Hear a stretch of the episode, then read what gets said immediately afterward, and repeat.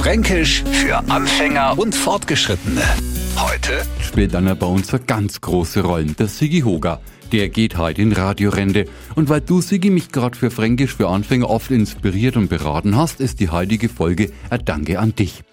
Der Franke ist schon besonders geschöpft. Man hat schwer, sein Herz zu erobern, ist man aber mal drin, kommt man nimmer raus. Und nicht anders, lieber Sigi, geht's uns mit dir.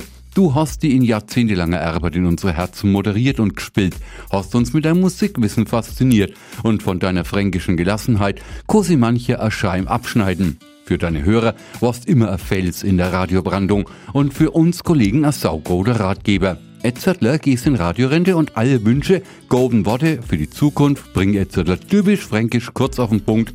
Siggi, howdy nei. Fränkisch für Anfänger und Fortgeschrittene. Täglich neu auf Radio F und alle Folgen als Podcast auf radiof.de.